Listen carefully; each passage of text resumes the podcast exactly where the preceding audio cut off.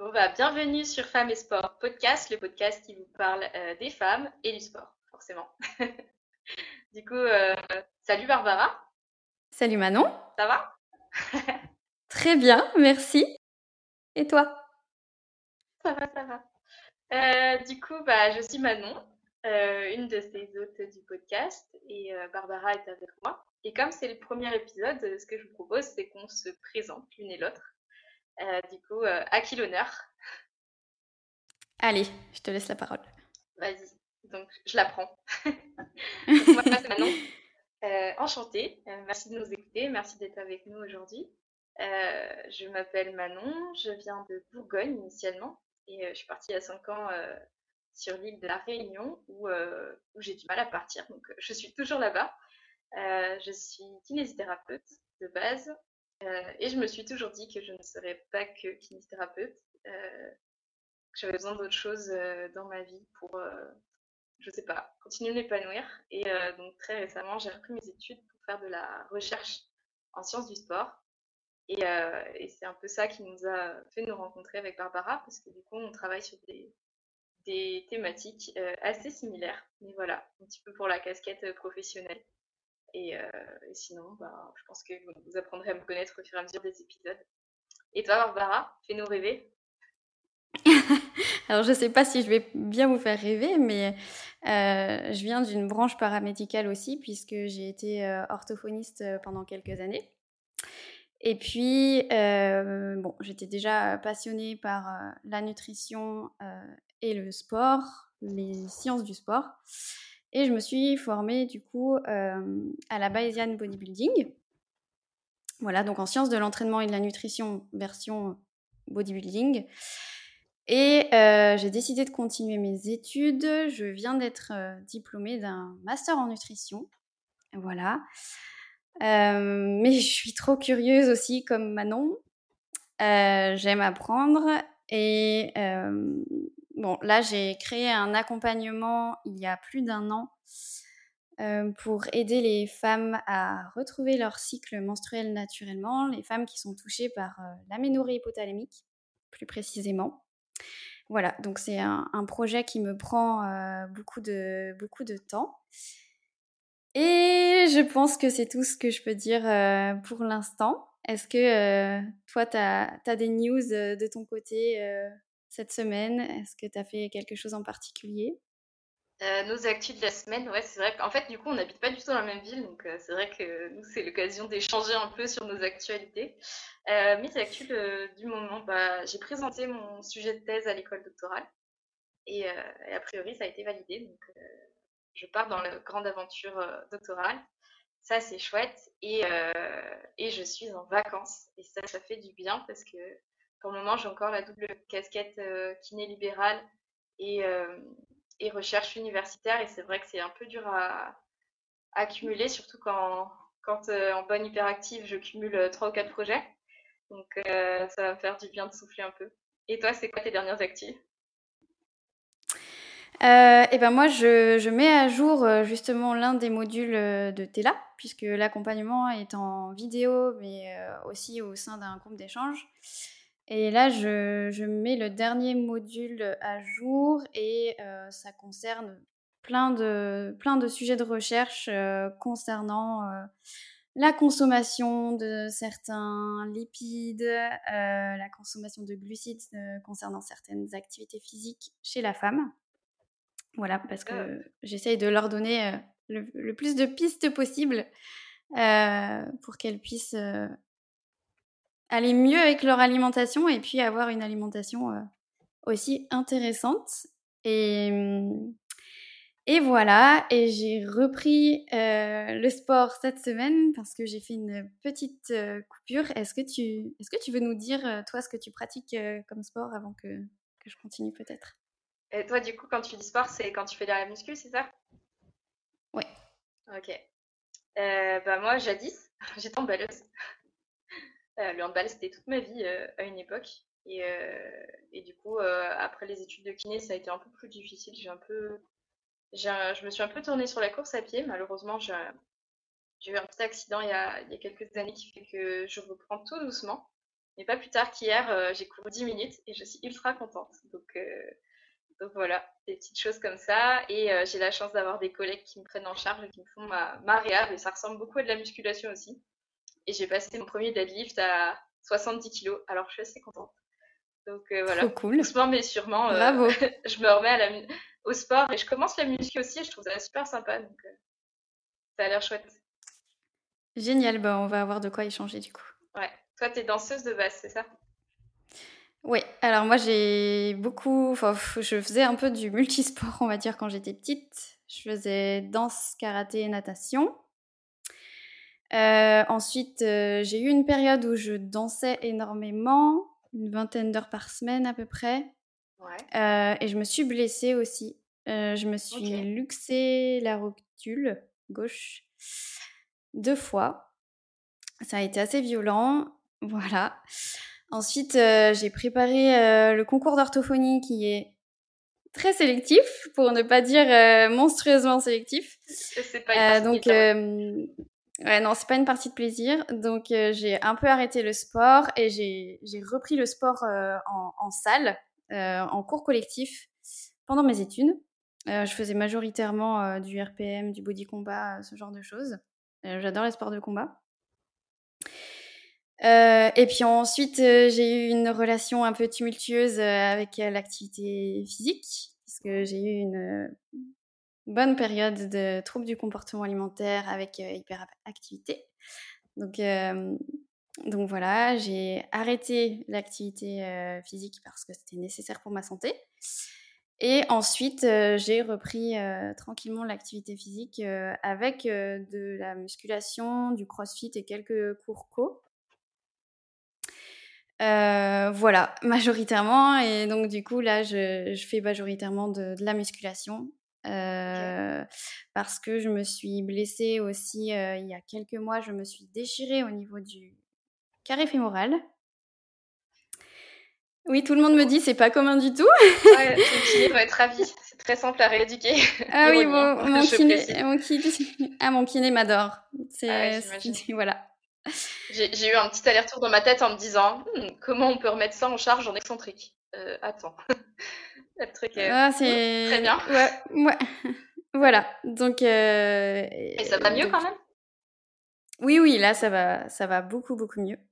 Ok. Mais euh, je recommence, tu vois, à faire tout doucement du sumo deadlift. alors c'est un, c'est un mouvement que j'ai en plus quasiment jamais travailler, pratiquer. Donc, c'est un, un, nouveau challenge. De progresser sur mes, euh, mes mouvements un peu plus polyarticulaires. Ça marche. J'en prendrai des nouvelles euh, à chaque épisode. Tout le monde sera ravi d'apprendre vos, nouvelles charges, tu sais. ok. La pression. Alors, je te propose qu'on commence. Ouais. Donc là, on est le 26 juin. Et c'est passé il y a quelques semaines un, événement un peu particulier.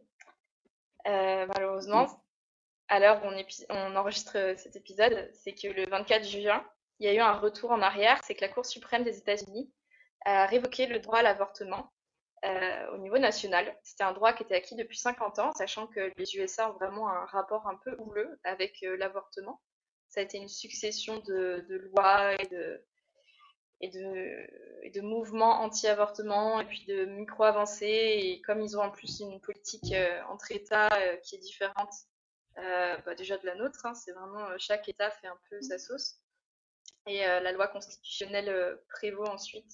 je ne suis pas spécialiste en droit, mais, mais voilà. Et en fait, historiquement, il y a eu des, euh, ces lois anti-avortement ont été jugées anticonstitutionnelles donc en 1973 avec l'arrêt euh, Roe v. Wade. Donc euh, la plus haute juridiction des USA avait statué sur le fait que les femmes avaient le droit à l'avortement et qu'en fait ces lois étaient anticonstitutionnelles et avaient donc révoqué toutes les lois qui étaient dans les États qui interdisaient l'avortement. Et là, en fait, on est revenu vraiment 50 ans en arrière avec l'annulation de cette loi parce que du coup, de nouveau, chaque État euh, peut faire euh, sa propre loi et, euh, interdire les, interdictions pardon, les interruptions volontaires de grossesse. Et donc, en fait, en soi, ils n'ont pas rendu illégal l'avortement, mais maintenant chaque État va pouvoir mettre en vigueur les législations auxquelles euh, ils, veulent, euh, ils veulent que les femmes soient soumises. Et malheureusement, il y a plus d'une. Euh, actuellement, il y a plus de 13 États qui ont déjà prévu de bannir l'avortement, majoritairement situés dans le sud du pays. Donc, c'est ceux qui sont plutôt républicains, me semble-t-il. Je ne sais pas si tu. si avais. Alors, je t'avoue que l'histoire des États-Unis, c'est. c'est pas ma spécialité. Voilà, donc, très conservateurs et qui ont un lien vraiment très proche avec la religion, notamment chrétienne. Oui, il me semblait. voilà, c'est vraiment des personnes qui sont très conservateurs et, qui, ont, qui, sont à la tête de ces États et qui du coup peuvent prendre des décisions qui vont prévaloir pour les États.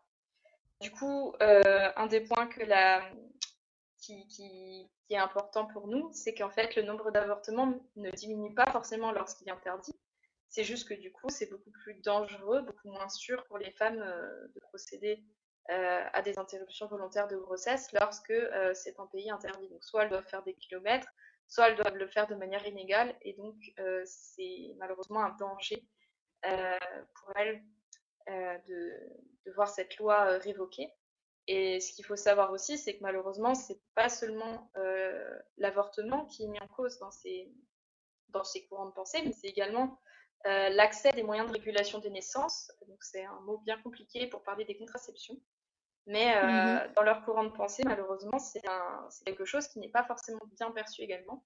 Donc en fait, on peut se poser les questions de qu'est-ce qui va arriver pour la suite. Et en fait, j'aimerais vous, vous, citer une Simone de Beauvoir, du coup, euh, d'une citation, je ne sais pas si tu as sur tes réseaux sociaux, euh, elle a été en, beaucoup, euh, citée, mais qui, moi, je trouve, résume bien ça. Elle dit N'oubliez jamais qu'il suffira d'une crise politique, économique ou religieuse pour que le droit des femmes soit remis en question. Ces droits ne sont jamais acquis. Vous devrez rester vigilante votre vie durant. Donc voilà, petit point d'actualité qui me semblait important de partager. Parfait, merci beaucoup. Et hum, du coup, est-ce que tu, veux nous faire un petit... Euh, est le... pourquoi on vous partage ça en fait? Pourquoi on tenait à, vous partager euh, cette petite... Euh, cette petite, pardon. Cette actualité importante? Ouais. En fait, bah, c'était parce que les droits des femmes et la considération de la santé des femmes, c'est un sujet, ça doit être considéré. Et actuellement, dans la recherche scientifique et notamment dans les sciences du sport et de l'exercice, euh, les femmes ne sont pas incluses dans les protocoles de recherche du fait de leur particularité physiologique et hormonale.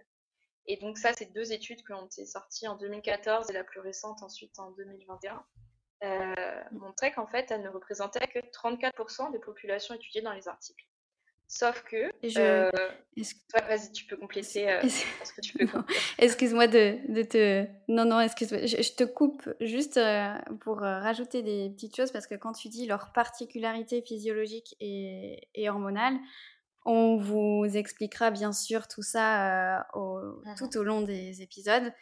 Mais le métabolisme et la physiologie, en tout cas des femmes, est beaucoup plus complexe euh, à étudier que celle des, hommes parce que euh, elles sont soumises aux variations hormonales, notamment du cycle naturel. Euh, sachant que on va vous détailler là le cycle naturel, mais ce qu'on apprend dans les livres, c'est pas ce qui se passe toujours dans la réalité. Tout à fait. Entre les femmes, le cycle menstruel est différent. Euh, dans la vie même d'une femme, le cycle menstruel varie, sans mentionner les grossesses, etc. Et du coup, euh, en termes de qualité méthodologique, donc quand on fait des études, on se doit euh, d'être très rigoureux pour pouvoir tirer des conclusions des études, comprendre s'il y a des facteurs qui interviennent de manière significative sur les résultats qu'on interprète, qu'on veut recueillir. Et du coup, euh, ces, nombreuses particularités, donc de par le cycle menstruel, mais aussi de par euh, le fait que certaines femmes prennent des contraceptions, etc., euh, imposent une rigueur méthodologique et une manière d'effectuer les recherches qui, très, très compliquée à mettre en place, très coûteuse.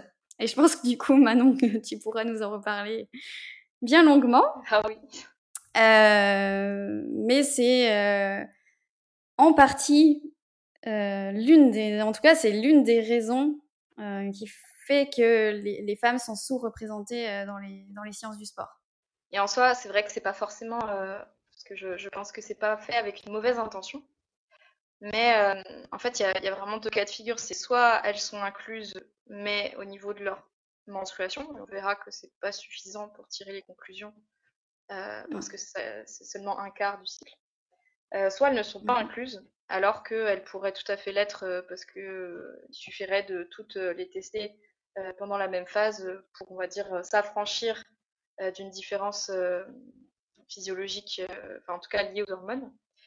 Euh, et, je pense que c'est vraiment un biais euh, qui, est, qui, est, qui, est, important en fait dans les études parce que du coup au niveau de la validité externe des études, c'est que bah oui peut-être que c'est valable pour les hommes en bonne santé, mais est-ce que mm. c'est autant valable? Est-ce que les femmes répondent aussi bien, je sais pas moi, au traitement euh, qui a été mis en place en excentrique à temps de répétition? Bah, Probablement, probablement. Probablement, mais dans quelle ampleur? Voilà, c'est ça. Et en fait, nous, c'est ça qui nous tient à cœur. Euh, dans ces... Déjà, c'est de promouvoir vraiment c'est les femmes aussi au sein des, sciences du sport et aussi vous aider à comprendre toutes les particularités qu'on a, qu'il y a au niveau de la, de la, recherche euh, scientifique sur les femmes. Voilà. Et merci pour tes précisions. Ah, Je pense que c'était important de le mentionner. Et juste pour ceux qui n'ont pas trop connaissance euh, du vocabulaire des biais méthodologiques, mmh, mmh. Euh, est-ce que tu veux dire quelque chose ou est-ce que... ouais, vas-y. Bah, un biais, en fait, ça va être, si vous voulez, quand on fait de la recherche, il faut que quelqu'un qui lise votre article, quand elle est écrite et publiée, juste en lisant votre article, il doit être capable de pouvoir dupliquer cette euh, étude et la refaire n'importe où dans le monde. Parce que vous l'avez tellement bien écrit, tellement bien détaillé, vous mmh êtes affranchi de tellement de biais, donc ce seraient les choses qui vont influencer les résultats, euh, que finalement vous pouvez la reproduire n'importe où. Et en fait, des biais, il y en a à n'importe quel niveau d'une étude. Nous, par exemple, là même, en, fait, il y a des biais dans la vie de tous les jours aussi. Hein.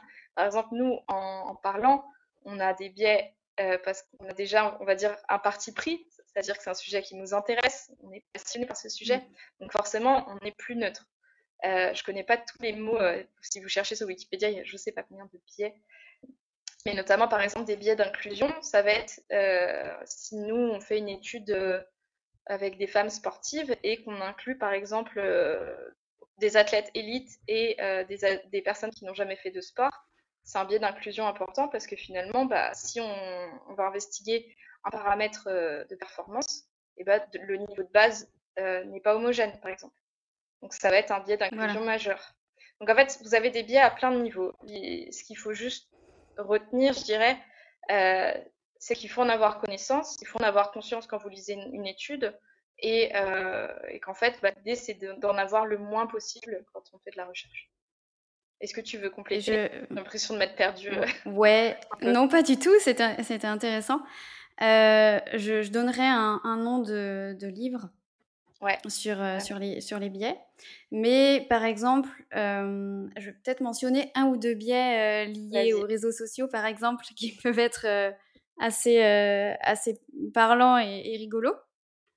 mais par exemple, si quelqu'un fait un, un sondage sur Instagram dans sa communauté, imaginons une femme qui, qui a voilà, des idées un peu qui, a une communauté en tout cas de, femmes qui veulent s'affranchir des régimes, etc. Attention, hein, il n'y a aucun jugement de ma part, ne soyez pas biaisés. Euh, et donc cette femme euh, va demander à sa communauté euh, combien d'entre vous ont repris du poids après avoir fait un régime, par exemple. Et puis la réponse de la communauté, ben ça va, ça va être genre 85% tu vois ont repris du poids et 15% mmh n'ont pas repris de poids. Et là elle va partager dans sa story et elle va dire waouh c'est incroyable mais vous vous rendez compte mais en fait comme tu disais euh, il y a un biais de recrutement. Il y a un biais de recrutement, c'est-à-dire que l'échantillon qui est représenté dans ce sondage euh, représente la communauté de cette femme qui, à la base, est intéressée pour voilà, discuter autour des dangers des régimes, etc., ce qui n'a rien de, de, mal en soi. Simplement, euh, c'est un biais de recrutement parce que sa communauté est tournée vers ce sujet et est intéressée par ce sujet. Mmh. Voilà.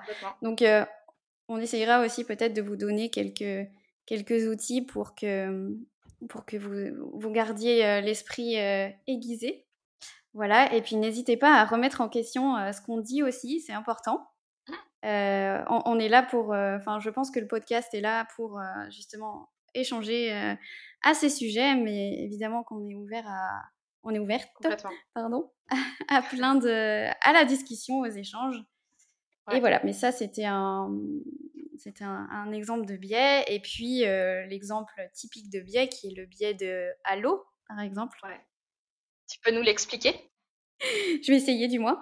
Quand vous admirez quelqu'un, par exemple sur Instagram, votre, euh, votre influenceur préféré qui a des tablettes de chocolat magnifiques euh, et qui, qui, vous dit que pour que ses abdos soient apparents, euh, il fait tel, tel protocole, etc. Et que et donc vous allez vous dire mais ce protocole il doit être génial, je vais le faire, je vais avoir les mêmes mmh. résultats. Et en fait c'est un peu le fait que le comment dire l'admiration que vous avez pour cette personne va déteindre, va se répandre en gros sur tout ce qu'il dit et tout ce qu'il fait. Voilà, parce que c'est quelqu'un d'influent. Oui, Et donc, euh, voilà, potentiellement, si c'est quelqu'un qui a réussi, qui a de l'influence, qui est apprécié, euh, tout ce qu'il peut proposer, tout ce qu'il peut euh, créer va être un peu influencé, peut être en tout cas influencé, voilà, dans la vie des gens. Par son aura, entre guillemets, ouais. Ok, bah merci. Voilà, exactement. Très intéressant. du coup, ouais, c'est vrai que notre, on a, on a, un, back, on a un, background un peu scientifique, en tout cas, dans, on a essayé. Et c'est vrai que c'est mm. des choses, euh, la lecture critique d'articles, c'est vraiment important. Mais au-delà de, au-delà de juste analyser des articles, c'est aussi nécessaire que vous l'ayez surtout, que vous lisiez, que vous écoutez un youtubeur. Posez-vous la question de d'où il tire sa source. Euh, est-ce que c'est juste son expérience? Est-ce qu'il se documente? Est-ce qu'il source ce qu'il dit? Ce genre de choses. En fait, c'est pas forcément faire la guerre aux personnes qui ne sourcent pas. C'est juste vous, entraînez-vous à pas tout prendre pour argent comptant. À essayer de, mmh vraiment essayer de faire fonctionner vos ménages et de compiler des fois euh, différentes sources pour voir euh, vous quel est votre, votre avis là-dessus, la synthèse des différentes personnes que vous avez écoutées sur le sujet. Parce que mmh bah, nul n'a la science exacte, entre guillemets. Et les sciences humaines, euh, c'est loin d'être une science euh, arrêtée. C'est une science qui est vraiment en mouvement, c'est vraiment une science euh, avec laquelle on apprend tous les jours et avec laquelle malheureusement il y a beaucoup de, paramètres avec lesquels il faut jongler, ce qui donne lieu à des erreurs de mesure, ce qui donne lieu à des erreurs d'interprétation, ce qui donne lieu à beaucoup de choses. Et donc il faut juste prendre du recul. C'est pas que c'est des bêtises, c'est pas que c'est faux, c'est juste qu'il faut rester critique en fait, tout simplement. Prendre un petit peu de recul et, rester ouvert à d'autres choses. Voilà. Exactement. Je pense que euh, tu l'as très très bien expliqué. Il n'y a pas besoin d'être euh, euh, Einstein et d'avoir un, parcours mm. scientifique incroyable pour, pour se questionner et pour questionner ce qu'on entend. Exactement. mais voilà, on, en, je pense qu'on aura l'occasion d'en rediscuter parce qu'on vous, partagera évidemment des études et on vous donnera bien sûr notre point de vue à ce sujet.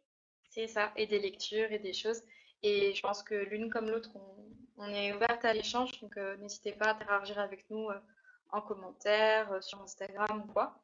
On partagera nos sources, on partagera les points de vue. Je pense que toutes ces questions de forme aussi, on peut débattre tant qu'on ne se fait pas insulter. tout dépend vraiment de comment c'est amené et je pense que la forme aide beaucoup quand on a des, questions de, fond. N'hésitez, c'est important, je mhm. pense, de, de, le faire poliment et d'amener un point de vue, s'il est différent, de manière polie et réfléchie. Bon, ce que je te propose, parce qu'on s'est un peu égaré, c'est de revenir à, nos moutons ou à nos ovaires, en l'occurrence. Tout à fait. Du coup, je te propose de commencer par le commencement. Mmh notamment, nous, ce qui fait le propre de la physiologie féminine et qui est en lien avec ce qu'on va parler tout au long des épisodes, ce sont les hormones et notamment le ballet hormonal qui a lieu une partie de la vie de la femme, notamment de la puberté à la ménopause, j'ai nommé le cycle menstruel. Et avant qu'on se lance dans le gros du sujet, parce qu'après je vais pas mal laisser la parole à Barbara sur, sur tout ça, parce que je très précise et expliquer ça très bien, je voulais faire un petit disclaimer. Euh, lorsqu'on parle du féminin et du masculin, parce que du coup malheureusement sur les sens, on va parler, on va employer ces termes au sens biologique du terme. On est consciente euh, que l'identité sexuelle et que, pardon, l'identité sexuelle et euh, le genre sexuel sont des sujets et que tout le monde ne se définit pas de la même manière. On, essaiera de faire un sujet sur le genre et l'identité sexuelle euh, ultérieurement. Mais là, pour simplifier quand même euh, les notions, euh, on parlera vraiment de féminin et de masculin au sens biologique du terme. Voilà. Mais on est consciente qu'il y a des personnes qui ne se définissent pas ou qui se sentent genrées autrement. Et mais à culpa, si je n'ai pas le bon vocabulaire pour ça, on essaiera d'être rigoureuse et de faire de notre mieux. Mais voilà, ça nous paraissait important d'en parler. À toi de jouer. Bon, alors du coup, je, vais prendre un petit peu la parole et puis le... Disons que ce, premier podcast est l'occasion pour nous de vous présenter le cycle menstruel, comment euh, il s'organise, ce qui se passe un petit peu euh, dans votre corps, pour que vous puissiez peut-être mieux comprendre la suite. Mais euh, encore une fois, on ne sait pas tout. Enfin, en tout cas, je n'ai pas la science infuse euh, et je n'ai pas la prétention de tout connaître. Donc euh, voilà, j'essaierai d'être aussi la plus rigoureuse possible. Mais si vous avez des remarques. Et elle euh, l'est, et elle est brillante. Donc on va t'écouter. Et ne t'inquiète pas, c'est parfait. Je, je, sais, me l'a déjà. Je sais ce qu'elle a écrit. N'hésitez pas. mais voilà, pas de problème. On a entendu et pareil pour moi. Et si jamais vous voyez des coquilles, n'hésitez pas à nous, à nous dire quand même. Tu sais quand même que j'ai appris des choses en écrivant. Euh, j'ai appris quelques petites choses. C'est que déjà, j'ai appris qu'à la naissance, donc chez le nourrisson qui naît de sexe féminin, le stock d'ovocytes, donc les cellules qui pourront potentiellement rencontrer un spermatozoïde plus tard, ouais. Euh, ce stock-là était euh, programmé en fait. Il était euh, défini dès la naissance, visiblement. Ce, ce dont j'avais eu vent, mais j'étais vraiment pas sûre. Voilà. Et donc, il y aurait 300 à, 400 dans ce stock. Il y en aurait de 3 à 400. Ok, donc c'est une partie un peu génétique qui va déterminer le eh stock. Eh ben, je... oui, je suppose oui. Effectivement. Ok. Et donc, euh, ça, c'est le point de départ. On est avec, du coup, des ovocytes. Des ovocytes, exactement. À ne pas confondre avec ovules. Ce n'est pas la même chose. C'est quoi la différence? Alors, quand on parle euh, d'ovulation et quand on dit l'ovule est euh, propulsé dans la trompe, donc je, reparlerai juste après, eh bien non, en fait, c'est toujours l'ovocyte. L'ovule, c'est l'ovocyte qui va devenir ovule lorsqu'il rencontre le spermatozoïde. Lorsqu'il est fécondé, donc. Lorsqu'il est fécondé. Donc on parle plus d'ovocytes. Très bien, nous serons euh, Visiblement. voilà. Donc encore quelques, quelques notions de, base. Donc quand on parle de puberté, il s'agit mhm. en fait de la période euh, de 2 ou 3 ans avant l'apparition des règles, c'est quand les caractères sexuels secondaires apparaissent. Et donc les premiers cycles menstruels, euh, ils sont anovulatoires et ils, peuvent être un peu irréguliers. Donc euh, il ne faut pas s'inquiéter. Ensuite, il y a la période donc dite euh, fertile, où là les cycles sont censés être bien installés, même si évidemment, je le disais tout à l'heure, ils peuvent être soumis à des variations chez la même femme, courant de sa vie et puis bien sûr aux grossesses. Et un autre mot de vocabulaire, c'est la période climatérique. Donc c'est la période qui est autour de la ménopause, lorsque les cycles redeviennent anovulatoires où ils vont devenir progressivement anovulatoires et irréguliers. Et c'est la période donc où les, symptômes de la ménopause se commencent, se, commencent tout court. Et c'est une période qui dure 6 à 7 ans. C'est ça qu'on appelle périménopause aussi, c'est ça? Oui, il me semble, oui. Mmh. Ok.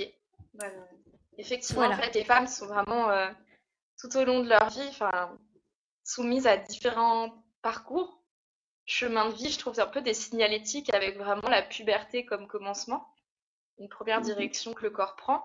Et ce que je trouve hyper poétique, parce que du coup, une fois que, moi, quand je me suis remis dans, dans le cycle menstruel euh, pour la thèse, bah, je me suis dit, non, mais quand même, le corps est impressionnant parce que tous les mois, il donne la possibilité d'avoir une fécondation. Et en fait, tu dis tous les mois, je sais pas comment on a conçu ça, mais on s'est dit que ouais, il y a la possibilité de.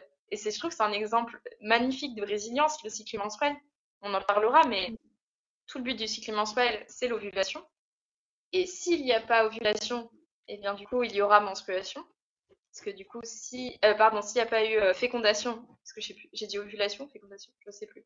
S'il n'y a pas eu fécondation pendant l'ovulation, donc en fait, euh, bah, il n'y aura pas de, bébé et donc les menstruations recommenceront pour nous redonner une chance le mois suivant.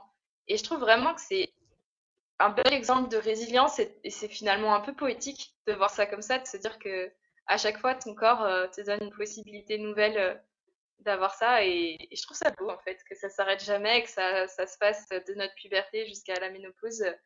Finalement de le voir mmh comme ça, ça permet aussi de ne pas seulement subir la période des menstruations parce que c'est tellement plus que ça. Voilà. Et oui. Et d'ailleurs, euh, donc, si, si, si on, on, part du principe qu'on explique le cycle menstruel comme il est expliqué dans, dans les livres, ce qui n'est pas tout à fait, euh, pas toujours représentatif de ce qui se passe chez toutes les femmes et chez la même femme au cours de sa vie. Donc en fait, le, le cycle menstruel normal, entre guillemets, durerait donc 28 jours, c'est-à-dire quatre semaines. Mmh Donc euh, voilà, sur, euh, sur un mois. Et il commence avec la période des menstruations. Donc la période des règles, c'est la période où l'endomètre est perdu, ou euh, pendant laquelle les hormones sont relativement basses. Et en moyenne, les règles durent 3 à 7 jours, avec un, flux sanguin maximal qui serait le deuxième jour. Ensuite, donc, c'est euh, la phase folliculaire qui commence. Pourquoi on l'appelle la phase folliculaire? Tout simplement parce que euh, vous allez avoir un follicule qui va se développer et qui va devenir dominant. C'est quoi un follicule? Ah, ah, je m'attendais. Ah. un follicule, c'est un ensemble de cellules donc en fait, au début, si vous voulez, dans la phase folliculaire, il y a plusieurs phases. Donc à l'intérieur de cette phase, il y a plusieurs moments. Il y a le moment de recrutement de différents follicules. Ensuite, euh, il y a le moment où un seul follicule est sélectionné. Donc c'est le follicule qui va dominer. Donc ça, c'est euh, autour du jour 5-7 euh, à peu près du cycle, il y a un seul follicule qui, qui, se met à dominer tous les autres, qui est sélectionné, qui va maturer et c'est celui qui va se, le plus se développer. Et donc, euh, un peu avant l'ovulation, donc ce follicule continue euh, à se développer et c'est celui du coup qui sera relâché, enfin du moins c'est celui qui prépare l'ovocyte à être relâché dans la trompe lors de l'ovulation. Ok. Voilà. Et donc cette phase folliculaire, elle s'appelle aussi euh, folliculaire, donc par euh, ce, parce que il y a ce phénomène de follicule qui mature et parce que elle est majoritairement euh, dominée par une hormone qui est sécrétée par le cerveau. Donc en fait, au début du cycle, votre cerveau va sécréter une hormone qui s'appelle la FSH, donc qui s'appelle Follicle Stimulating Hormone. follicule encore. Je ne sais même plus comment elle se dit en français pour te dire. pour te bah, dire. quoi quand je crois que on dit FSH, mais c'est je crois que c'est l'hormone folliculostimulante, je crois. Mais euh, dans les cours, elle est, elle est, écrite FSH quand même. FSH, mm. voilà. Donc c'est la FSH qui est euh, majoritairement euh, dominante euh, pendant cette partie-là du cycle et elle va stimuler les ovaires à produire des œstrogènes. Donc attention, hein, je vous fais pas l'arrière-plan, il n'y a pas que ces deux hormones qui sont sécrétées, mais majoritairement c'est ce qui se passe. La FSH stimule les ovaires à produire des œstrogènes. Et les œstrogènes vont en fait envoyer un message au cerveau une fois qu'ils auront atteint leur production maximale. Euh, et le cerveau va changer sa production hormonale et ce n'est plus la FSH qui va dominer, mais il va y avoir un grand pic de production de LH, donc l'hormone lutéinisante. Si je le dis bien. Je crois que c'est ça, ouais. En bonne, en bonne que j'étais. Ah oui, oui, je, je dirais pareil. Voilà, donc euh, la luteinizing hormone. C'est ça. Euh, et donc, c'est la LH qui va déclencher euh, l'expulsion de l'ovocyte dans la trompe. Voilà. Et c'est la phase lutéale qui va commencer et la progestérone va pouvoir être produite à partir de l'amas de cellules qu'il reste du follicule dominant. Donc en fait, le follicule dominant a permis la maturation de l'ovocyte. L'ALH euh, peut euh, déclencher l'ovulation, donc la propulsion de l'ovocyte dans la trompe. Et les cellules qu'il reste, euh, qu'on appelle le corps jaune ou le corpus luteum, va permettre la sécrétion de progestérone. Et la progestérone, elle est importante parce qu'elle va continuer à stimuler l'endomètre, ce qui potentiellement euh, permet euh, l'implantation euh, de l'ovule qui aura été du coup, enfin de l'ovocyte qui aura été fécondé par un spermatozoïde mmh. et donc qui sera devenu ovule. Et petite précision du coup pour celles qui traquent leur, leur, cycle menstruel éventuellement en vue d'une grossesse. Donc l'ovule pourrait survivre de 12 à 24 heures après la propulsion dans la trompe. Euh, et le sperme 3 à 5 jours. Ça fait une période de fertilité quand on cumule les deux euh, qui est un peu plus grande que J14. Exactement. Sachant que l'ovulation n'a pas toujours lieu à J14. Mais ça, on y voilà, donc, euh, en détail. Mais effectivement, ouais, c'est beaucoup plus complexe que ça et, c'est pour ça que la symptothermie, donc l'analyse combinée, enfin, en tout cas c'est une méthode de contraception mmh. naturelle par indice combiné, est très intéressante mmh quand on cherche euh, justement à procréer, parce que du coup, on commence à connaître quand est-ce qu'on ovule, quand est-ce que du coup on est fertile. Ça, favorise grandement euh, les choses.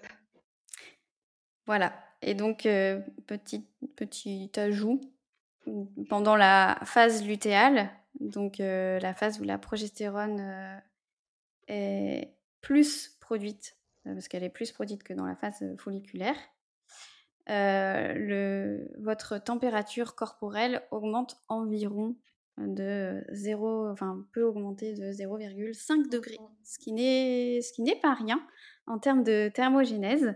Et voilà, et comme vous le disait Manon, euh, on dit que l'ovulation est à est à J14, donc euh, dans, dans, le, dans le j'appelle ça le cycle licorne, le cycle euh, du le cycle des livres, donc qui est de J1 à, J14, euh, enfin, etc.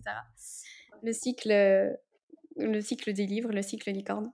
Le cycle Mais l'ovulation, en fait, n'est exactement. Mais l'ovulation n'est pas toujours à J14, elle est dans ces eaux-là, à peu près. Et puis, euh, le, il faut savoir quand même que le cycle normal est considéré normal de 21 à 35 jours. Donc, il y a de la marge. Il y a quand même 14 jours de différence. C'est ça. Un écart type conséquent. Exactement. Et à mon avis, pas mal de variabilité interindividuelle. Tout à fait. Mais bon, on y mhm. reviendra. Bon, bah merci pour ce cours. Est-ce que tu avais fini ou pas? Alors, j'ai fini euh, à ce sujet. J'espère que j'ai été assez. Euh... Assez clair. Oh bah oui, moi je trouve que ça fait un très bon rappel du cours des SVT. qu'on est censé tous avoir eu en quatrième. Si, si, il y a déjà quelqu'un qui vous a dit ça, c'était votre prof d'SVT en quatrième, troisième, et c'est toujours au programme, j'ai vérifié. Donc normalement, ah, mais je vous devriez savoir. C'est même sûr parce que je reçois sur Instagram des messages de profs qui me disent j'ai donné un devoir à mes élèves sur le cycle menstruel.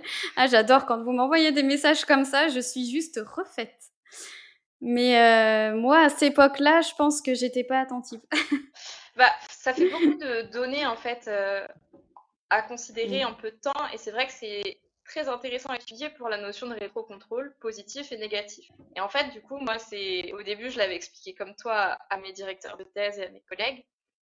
Et ils m'ont dit, OK, bah non, c'est bien, mais là, fais-nous un cycle menstruel pour les nuls parce qu'on va pas y arriver. Alors, du coup, je me suis entraînée à faire une version un peu plus simplifiée. On n'est pas sur du, sur du cycle mensuel licorne, mais on est sur une, je sais pas, un cycle mensuel euh, pour enfants.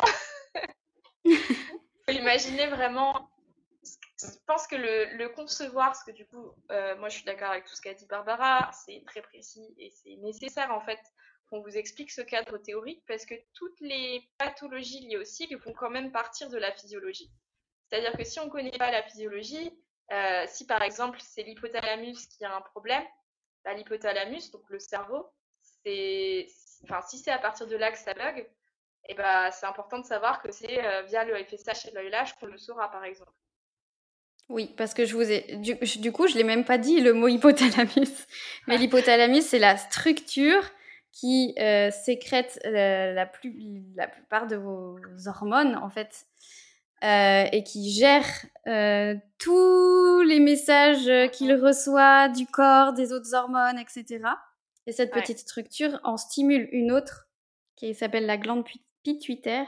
Et donc, c'est à partir de là que naissent vos hormones sexuelles. C'est ça. Pardon de t'avoir coupé. non, les estrogènes et la progestérone. Et en fait, voilà. si vous voulez, le but du cycle menstruel, c'est pas les menstruations.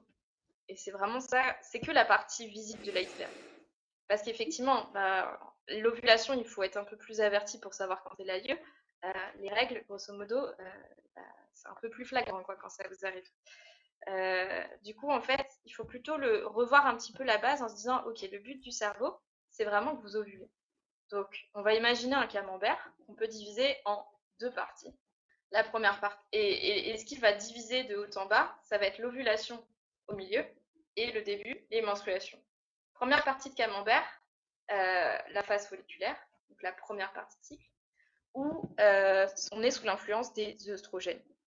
première hormone sexuelle, qui personnellement sont mes préférées, euh, parce qu'elles donnent un temps glowy. Euh, euh, je les appelle les hormones Beyoncé, c'est la phase Beyoncé, parce, que, parce que grosso modo, elles, sont vraiment propices à beaucoup de choses. C'est une phase où on est beaucoup moins stressé en termes de climat global au niveau de l'organisme. Et du coup, globalement, les femmes sont plus adaptatives. il se passe un peu moins de choses dans le corps et c'est plus simple. Donc ça, c'est très très schématique. Hein. Et donc arrive l'ovulation, nous sommes donc fécondes, nous sommes donc en mode Beyoncé, euh, au max de notre euh, glow. Et on passe ensuite à la deuxième partie du camembert, où on est dans une phase qui va être un peu différente, où il y a beaucoup, beaucoup de choses. Déjà, on est sous l'influence de deux hormones, qui sont euh, la progestérone, comme le mentionnait Barbara, et les estrogènes. Et donc, qui combinés vont influencer beaucoup de choses, notamment bah, effectivement la, thermo, la température qui augmente, euh, une notion de stress climatique en fait plus globale dans l'organisme avec beaucoup plus de choses à gérer. Et donc, de manière très schématique, on est moins adaptative. Et pour faire référence à la pop culture, moi, c'est la phase que j'appelle Britney Jones. Euh, euh, c'est le journal de Britney Jones. et il faut penser au moment où elle est sous le plaid avec le pot de Ben Jerry's, probablement. J'allais dire, c'est la phase coquidou. c'est ça. C'était une private joke. Euh. Mais c'est la meilleure, c'est le meilleur parfum euh, de Ben Jerry's. On se le dise tous, c'est le cookie. Et, euh, et, en fait, du coup, ça donne vraiment deux climats, deux, parties de camembert qui sont beaucoup plus simples déjà à retenir, avec l'ovulation au milieu et les menstruations à l'autre opposé en fait. Et c'est ça qui va nous, donner des signes du, cycle, en fait. Et, euh, et voilà. Et donc ça, c'est ce qu'il faudrait retenir sur le cycle, du coup, c'est donc l'influence de ces deux hormones sexuelles, qui sont les œstrogènes et la progestérone. Il faut vous dire que le cerveau joue le rôle d'un chef d'orchestre, que les hormones sont des messagers qui circulent en fait dans le sang et qui vont pouvoir donner différents messages à différents interlocuteurs parce que, spoiler, les hormones sexuelles n'agissent pas seulement sur les organes sexuels, elles ont aussi des rôles de messagers pour d'autres organes du corps. Est-ce que tu veux nous en dire plus, mmh euh, alors, je rajoute juste euh, une petite chose à, ce que tu disais par rapport au fait que l'hypothalamus, effectivement, enfin le cerveau, euh, l'hypothalamus qui communique aussi avec la glande pituitaire, le fait que ce soit un chef d'orchestre, effectivement, et qu'il reçoive des messages de ses interlocuteurs, et parmi ces, interlocuteurs, évidemment, donc il y a les œstrogènes et la progestérone qui lui envoient des messages, voilà, mais aussi d'autres d'autres hormones qu'on abordera, euh, je, pense, euh, non, c'est même sûr, d'autres hormones qu'on abordera, mais il y a et qui envoient euh, des messages pour dire au cerveau que c'est ok de lancer le cycle menstruel, c'est ok d'être dans une phase de reproduction, parce qu'il faut que vous soyez en, en bonne santé pour pouvoir procréer, pour pouvoir vous euh, pour pouvoir perpétuer votre lignée. Euh, voilà, donc il reçoit d'autres euh, d'autres messages, par exemple de la leptine. Je pense à la leptine. Si on rentre dans les détails, la leptine communique avec des neuropeptides comme la kispeptine. Voilà. voilà, qui, joyeux bordel certaines fois. Ça devient un joyeux bordel avec l'insuline aussi visiblement qui qui est une hormone que vous, dont vous avez peut-être euh, certainement entendu parler euh, parce que euh, les glucides c'est le mal et que l'acétose c'est mieux. non, j'espère pas. Bref. Donc voilà, donc Manon a vraiment raison quand elle quand elle vous dit que le cerveau c'est un chef c'est un chef d'orchestre et que il doit gérer énormément d'informations. On est sur l'orchestre a... philharmonique de Londres et il y a un paquet d'instruments, les gars. Et pour que ça sonne bien, il faut que tout le monde soit raccord. Et c'est là où c'est vraiment magique. Et moi, je me dis, non, mais quand il y a une, grossesse qui est menée à bout, quand, tu, quand tu commences à creuser, euh, il y a une phrase que j'aime beaucoup. Alors, on va lancer un grand débat, mais euh, euh, peu de science éloigne de Dieu, beaucoup y ramène. Parce qu'à un moment donné, quand tu, quand tu creuses, tu creuses, tu creuses, tu te dis, mais c'est pas possible qu'à un moment donné, l'évolution a fait une telle machinerie, c'est incroyable. Et vraiment, quand on commence à s'intéresser aux hormones et quand tu vois les impacts qu'elles peuvent avoir avec du plus, du moins sur tel organe, sur tel truc, tu te dis, mais ça pourrait tellement euh, partir en cacahuète à plein de moments. Et finalement, ça marche et, c'est incroyable. Enfin, désolée, je suis un peu bisounours. Je m'émerveille d'un rien, mais c'est moi la licorne. mais, mais franchement, c'est magique à étudier et c'est complexe aussi. Et c'est pour ça aussi que c'est pas beaucoup étudié. Il hein, faut dire ce qu'il y a. Quand on doit l'expliquer euh, très simplement à quelqu'un, ça prend jamais 5 minutes. Hein. Le cycle menstruel, je sais pas si tu as réussi à le faire en moins de 5 minutes. Euh, c'est quand, même, euh, c'est quand même pas évident. Et, et voilà, c'est ça qui fait la beauté de la chose aussi. C'est ça. Et du coup, pour rajouter un peu de complexité et de piment là-dedans, c'est que euh, les hormones sexuelles, et notamment donc les œstrogènes, parce qu'il y a aussi plusieurs types d'œstrogènes, ça on bah en reparlera plus tard. On va trop facile pas sinon. Vous... sinon. Euh, donc les œstrogènes et la progestérone agissent sur d'autres tissus, bien sûr, que le cerveau, les ovaires ou même l'utérus et la poitrine. Mhm. Mais elles agissent sur le tissu osseux, le tissu musculaire et le tissu cérébral. Donc on vous en parlera beaucoup plus en détail euh, dans de prochains épisodes. Et euh, c'est aussi pour cela que les recherches s'ouvrent vraiment au métabolisme féminin, notamment en, sciences du sport, comme on l'évoquait euh, tout à l'heure. et la thèse de Manon on fera l'objet. Est-ce que tu veux nous, nous donner quelques mots euh, à ce sujet? Bah oui, merci. Effectivement, euh, déjà, je suis très très contente parce que bah, il a fallu que j'explique ça à plein de quarantenaires qui, clairement, euh, c'est plus simple de l'expliquer à une nana. Et euh, j'ai beaucoup, enfin, pour mon stage de master, j'ai eu la chance de travailler avec une auteure qui publie beaucoup, un acteur majeur sur les cycles menstruels qui s'appelle Yance de Junge, Xan de son prénom. Et en fait, euh, la première question que quand j'ai voulu travailler sur les cycles menstruels, m'a dit mais pourquoi? Mais pourquoi Manon? Enfin ouais, non, enfin nous on veut pas travailler avec toi. la première fois que j'ai dit que je voulais travailler là-dessus, on m'a dit «Hmm, et tu fais ça pourquoi, tu fais ça? Tu veux pas travailler sur l'analyse de la marche Oui, mais non, mais et, je dis à Xan, non, mais comment tu as fait pour convaincre euh, ton financement de thèse, quoi? Parce que moi, tout le monde s'en fout, quoi. J'arrive pas à argumenter. Elle me dit, bah déjà, ça nous arrive tous les mois. Euh, c'est quelque chose qui se produit tous les mois et qui a un impact énorme sur le métabolisme énergétique, quoi. Et ça, euh, dans les sciences du sport, c'est un incontournable. En fait, votre mmh métabolisme énergétique, pour ceux qui, parce que là, on commence déjà à faire notre jargon euh, médical. Euh, le métabolisme énergétique, ce sont les usines qui sont capables de vous amener euh, de l'énergie. je suis en train d'avoir plus de batterie nulle part. Il va falloir que je, trouve des solutions. ce sont les, usines qui sont capables d'amener de, l'énergie à votre corps. notamment, vous avez des usines qui sont assez polluantes, comme par exemple l'anaérobie lactique, euh, qui elle va faire des déchets qui sont assez connus, les lactates. Et là, pareil, je schématise, c'est beaucoup plus compliqué que ça, mais euh, pour bien ah ouais, je vais t'arrêter parce que c'est pas des déchets. Le lactate, c'est pas un déchet, attention. Hein. C'est pas un déchet. le lactate. dans l'idée, c'est que ça peut provoquer l'arrêt de l'exercice. C'est pas forcément déchet, c'est utile. Enfin, oui. jamais euh, par hasard que les choses se font. mais sans lactate, ça serait compliqué. Mais parce que voilà, ça permet vraiment, ça permet vraiment à l'énergie de se recycler. Mais bon, on, reviendra sur le sujet. Donc en fait, excuse-moi. Usine. Non, non, t'inquiète, rigueur et précision. Euh, moi, je suis plus la qui à la cool, et Barbara, c'est mettre rigueur. Mais c'est comme ça qu'on progresse. Et du coup, en fait, vous avez différentes usines, donc anaérobie lactique, anaérobie alactique et aérobie, qui pourrait être considérée comme une usine un peu plus bio, avec un peu moins de déchets, attention, pas tapez moi. et en fait, du coup, euh, tout ça, c'est de l'infiniment petit. C'est vraiment si on mettait un microscope sur votre corps, mais ça se passe sur l'infiniment petit. C'est des choses qui sont peu perceptibles en fait, à part en, fatigabilité.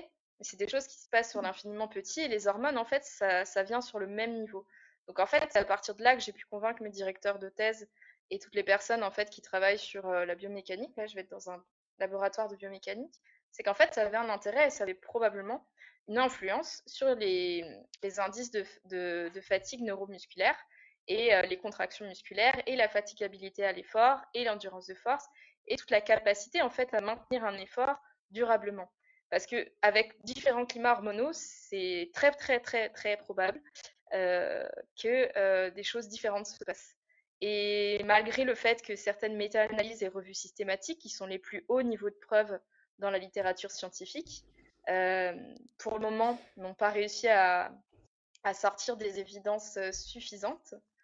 Euh, ce sont des, vas-y, ce sont des, des, grandes tendances en fait qui sont qui sont évoquées en ce moment, c'est qu'effectivement, on aurait donc deux climats, l'un plutôt propice et adaptable à l'entraînement, et l'autre un peu moins. Euh, donc la partie euh, repenser à mon camembert, euh, la première partie Beyoncé et l'autre partie Britney Jones. Et en fait, moi, le but de ma thèse, ça va être de prouver tout ça, d'essayer de mettre en évidence avec du coup une grosse rigueur méthodologique, ce qui manque cruellement aux études qui ont été faites mmh depuis les 20 dernières années sur les cycles menstruels, mais parce que ça implique beaucoup de budget, ça implique une grosse logistique, ça implique vraiment bah, d'avoir aussi des personnes qui soient capables de croiser euh, le métabolisme féminin et le métabolisme euh, du sport. Et il n'y en a pas tellement en France. Il n'y en a pas tellement dans le monde tout court. Et voilà, donc c'est un défi de taille. Euh, j'ai la chance d'être bien accompagnée et j'espère que tout se passera comme comme c'est prévu. Mais en tout cas, c'est une aventure très sympathique et excitante que j'ai hâte de démarrer. Vas-y, départ. Et on va te suivre là-dessus. Ça va être génial. je, fais, je fais juste donc du coup, je rajoute juste quelques, quelques, quelques infos à ce sujet par rapport au... si on, parle plus simplement aux performances, en fait, qui sont impactées ou pas par le cycle menstruel et par le métabolisme énergétique. Donc, comme euh, elle vous expliquait, euh, Manon, bon, le métabolisme énergétique, c'est la, la, manière dont vous utilisez euh, l'énergie qui va être différente euh, selon ce que vous êtes en train de faire, selon ce que si vous êtes en train de marcher, en train de faire un sprint, en train de faire un footing, en train de soulever euh, une barre euh, sur votre deadlift. Voilà, tout ça, ça va changer. Et en fait, il y a effectivement des, tendances, comme on, le disait, qui, qui, qui montrent, qui suggèrent que les hormones, donc telles que les œstrogènes ou la progestérone, ont une influence euh, sur les mécanismes d'utilisation des sources d'énergie.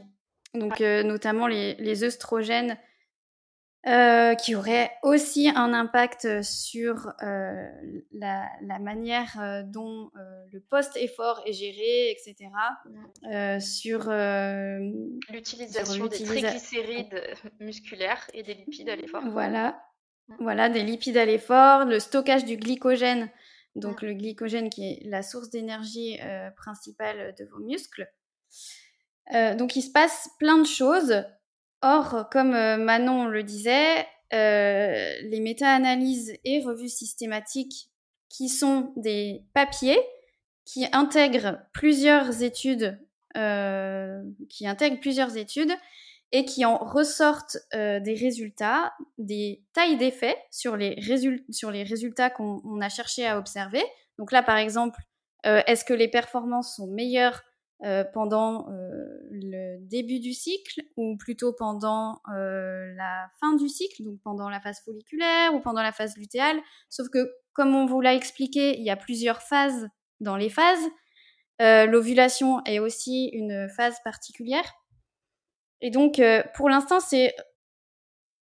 Alors, il existe, à ma, à ma connaissance, il n'existe qu'une seule méta-analyse. Donc, il me semble qu'il existe plusieurs revues systématiques, mais une seule méta-analyse.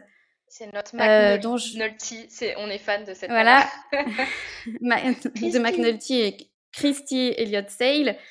Euh, qui effectivement ne, ne trouvait euh, pas de pas d'effet en tout cas du cycle menstruel naturel sur les performances. Mais attention, parce que, euh, alors, d'une part, les études sont qualifiées de très faible qualité méthodologique, parce que, on vous l'a évoqué plein de fois, c'est compliqué de mettre euh, des femmes euh, en situation d'expérimentation. Il faut tester les hormones de manière euh, rigoureuse bah, il y a plein de choses qu'on réabordera quand, vous, quand on vous expliquera certaines études.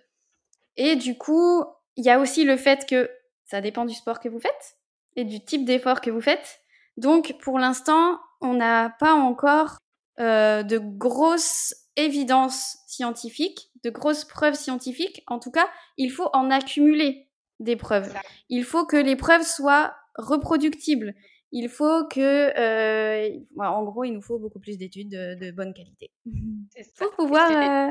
La boucle est bouclée avec les biais dont on vous parlait euh, tout à l'heure. C'est que vraiment, il faut voilà. avoir le moins de biais Exactement. possible. Et, et vraiment, c'est quand j'ai commencé un peu à expliquer, parce que là, du coup, on vous parle juste du cycle naturel. On n'a pas encore parlé des contraceptions. et quand j'ai évoqué a... ça avec mes directeurs de tête, on dit ah, c'est on comprend pourquoi il n'y a rien, ou il n'y a pas grand-chose et pourquoi personne ne le fait. Ouais, c'est complexe. Voilà. Très complexe. Si on ni, les troubles... Bien, ni les troubles du cycle. Ouais, ni ouais, les troubles du cycle, parce que, spoiler, il n'y a pas que l'aménorrhée dans les troubles du cycle. C'est ça. On a le syndrome des ovaires. Et les troubles euh, aussi, les déficiences de la phase lutéale, les anovulations. Vous pouvez avoir des règles mais ne pas ovuler, bien sûr. C'est ça. Donc euh, vraiment, il y a plein de, plein de choses. Et en fait, euh, je pense aussi qu'il faut, qu'il faut pouvoir préciser. Euh, les femmes sont capables de performer quelle que soit leur période du cycle. Et en fait, si vous voulez, le but de ces études, pour moi, d'un point de vue éthique, c'est pas que les femmes qui, si jamais on a des évidences qui montrent qu'il euh, y a une, une, phase où, dans laquelle on performe moins, ce soit un critère de non-sélection, par exemple, en équipe de France ou, ou dans le match du soir. Là, ce serait éthiquement problématique que ces conclusions mmh se, passent comme ça. Je crois juste que savoir, c'est pouvoir, et que si les femmes peuvent se traquer, et c'est ce que les, tous les auteurs concluent à ce sujet, c'est de l'importance mmh. de monitorer le cycle, l'importance de se connaître, mmh. l'importance de savoir dans quelle phase on est, pour pouvoir en référer à son entraîneur, à son coach, ou pour soi-même, et pouvoir adapter l'entraînement du jour. Euh, comprendre aussi l'état d'esprit du jour quand on est un peu plus fatigué, un peu moins motivé, etc. Et pouvoir adapter au jour le jour. En fait. euh, et dans un esprit, un état d'esprit de prévention des blessures. Et là, c'est ma casquette kiné qui parle. Pour moi, c'est un levier énorme en fait. Quand on parle de perf, mmh. Euh, quand on parle de haut niveau, euh, la performance, elle se joue à ce genre de détails. Elle se joue sur ce petit rien qui fait qu'on pousse un tout petit peu plus ou un tout petit peu moins et qu'on se, connaisse. Et ça, c'est vraiment un levier énorme euh, d'éducation des femmes. Alors certes, on a des cours en SVT, mais manifestement, d'un niveau bientôt de troisième cycle que je démarre, il a quand même fallu que je reprenne ce cours d'SVT. Et pourtant, je pense pas que j'étais pas intéressée à l'époque. En tout cas, ça me dépassait un peu. Je l'ai revu en PACES. Il a vraiment fallu que je m'y remette sérieusement pour mon master. Donc mmh c'est sûr que c'est des données qui sont un petit peu complexes à comprendre au début mais c'est une nécessité de pouvoir les, assimiler en tant que femme, je pense. Et en tant qu'entraîneur aussi. Euh, un des retours euh, que qu'on m'a fait aussi, c'est que ah, euh, c'est bon, je, comprends un peu mieux dans quelle phase t'es. Et par exemple, bah, dans la phase Britney Jones, il y a quelque chose qu'on appelle le syndrome prémensuel, donc la phase lutéale. Aka la phase Britney Jones où je vous ai parlé du plaid et de Ben Jerry's et que grosso modo c'était un peu l'antithèse de la phase Beyoncé c'est un peu moins glow en termes de, climat. Euh, eh bien, il, peut y avoir euh, chez certaines femmes des syndromes prémensuels qui sont un ensemble de symptômes euh, pas forcément faciles à vivre, avec des troubles de l'humeur, avec une grosse fatigue, des douleurs, des, dysménorrhées mmh qui peuvent commencer à ces périodes-là. C'est très différent. dysménorrhées, ce sont les douleurs ressenties dans le bas-ventre et pendant les menstruations aussi. C'est le même terme.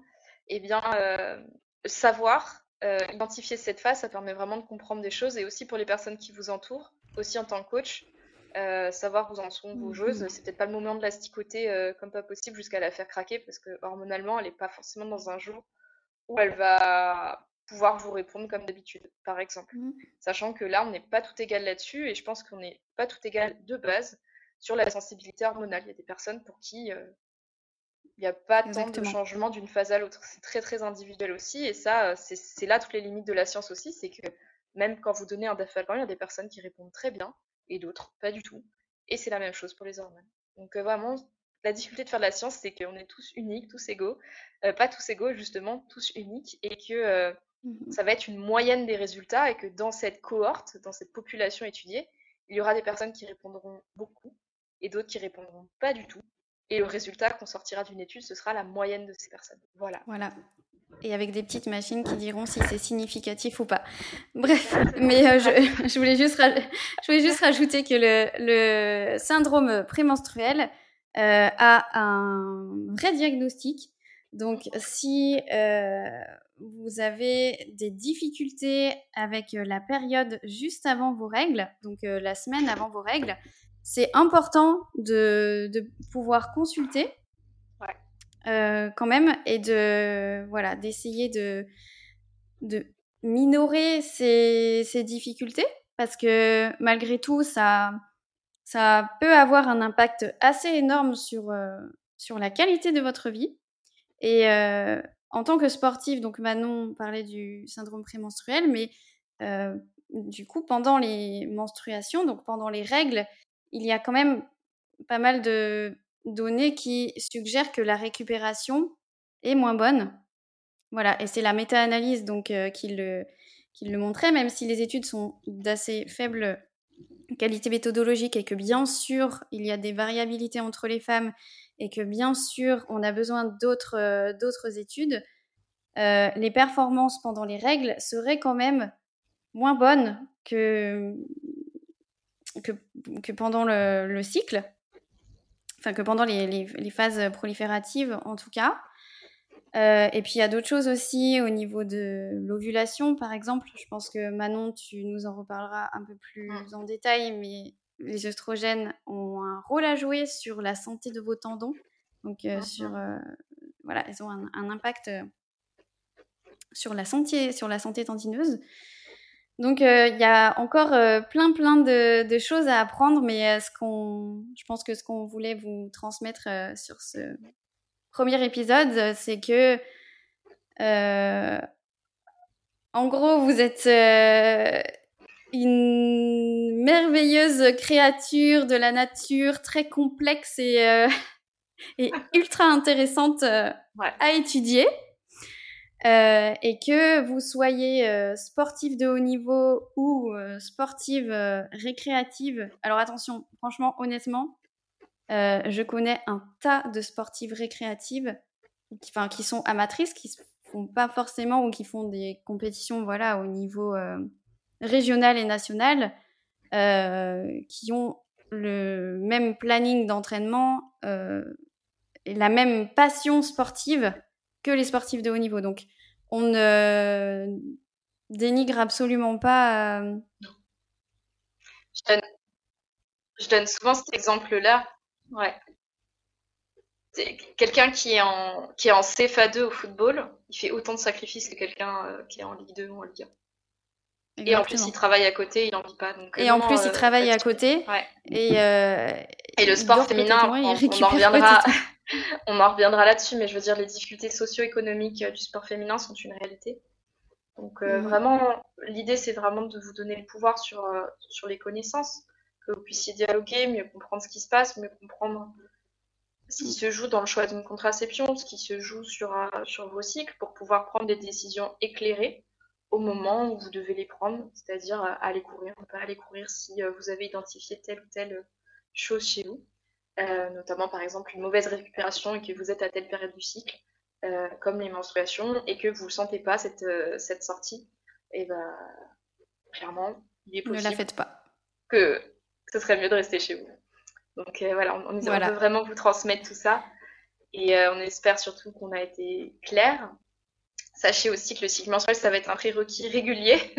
on y reviendra souvent, mais ça nous tenait à cœur de vous le présenter sur ce, sur ce premier épisode parce que euh, quand on parle de contraception, on va repartir du cycle mensuel pour vous expliquer les différences entre les contraceptifs hormonaux et le cycle mensuel et qu'est-ce qui se joue, euh, les contraceptifs hormonaux, pardon, euh, qu'est-ce qui se joue lors de la prise de, ces, de ces pilules.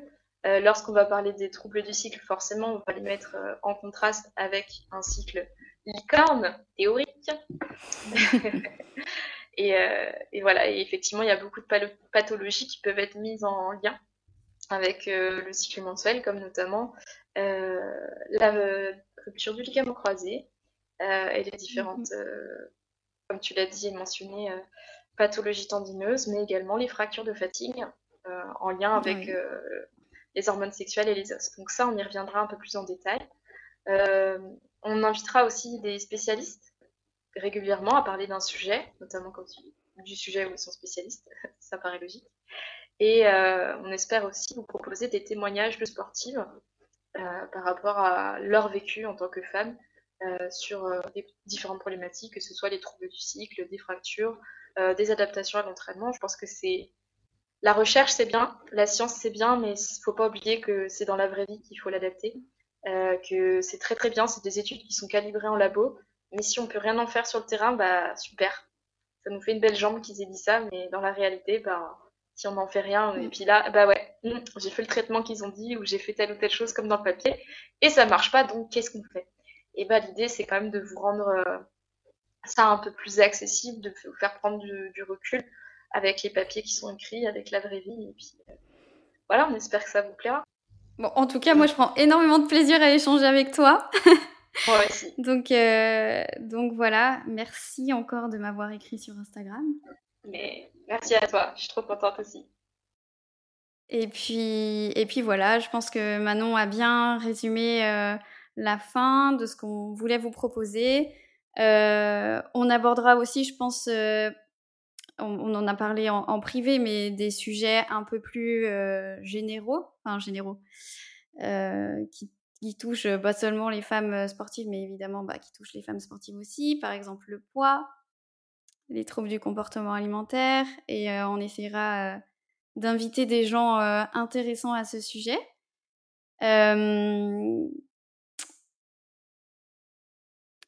Donc la dernière petite chose que je voulais vous dire, Manon a eu un petit souci de, de téléphone, donc je vais terminer toute seule. je voulais simplement vous dire que on n'est pas médecin et que si vous rencontrez des difficultés, que ce soit au niveau de vos cycles menstruels, de votre fertilité, de vos performances physiques, etc., il faut en priorité vous adresser à un, un professionnel qui est compétent, qui saura vous écouter, que ce soit un gynécologue, un endocrinologue, un médecin du sport, etc. Mais c'est très très important que vous soyez entouré à ce niveau-là et que vous gardiez en tête que l'important, c'est quand même de consulter médicalement. Voilà, on espère que ce premier épisode vous aura plu. On revient bientôt avec un deuxième épisode. Voilà, n'hésitez pas à nous faire vos retours sur, sur le podcast. On prendra vos commentaires, vos remarques, etc. avec euh, grand plaisir euh, pour euh, nous améliorer. Et je vous dis à très vite. Et Manon aussi vous salue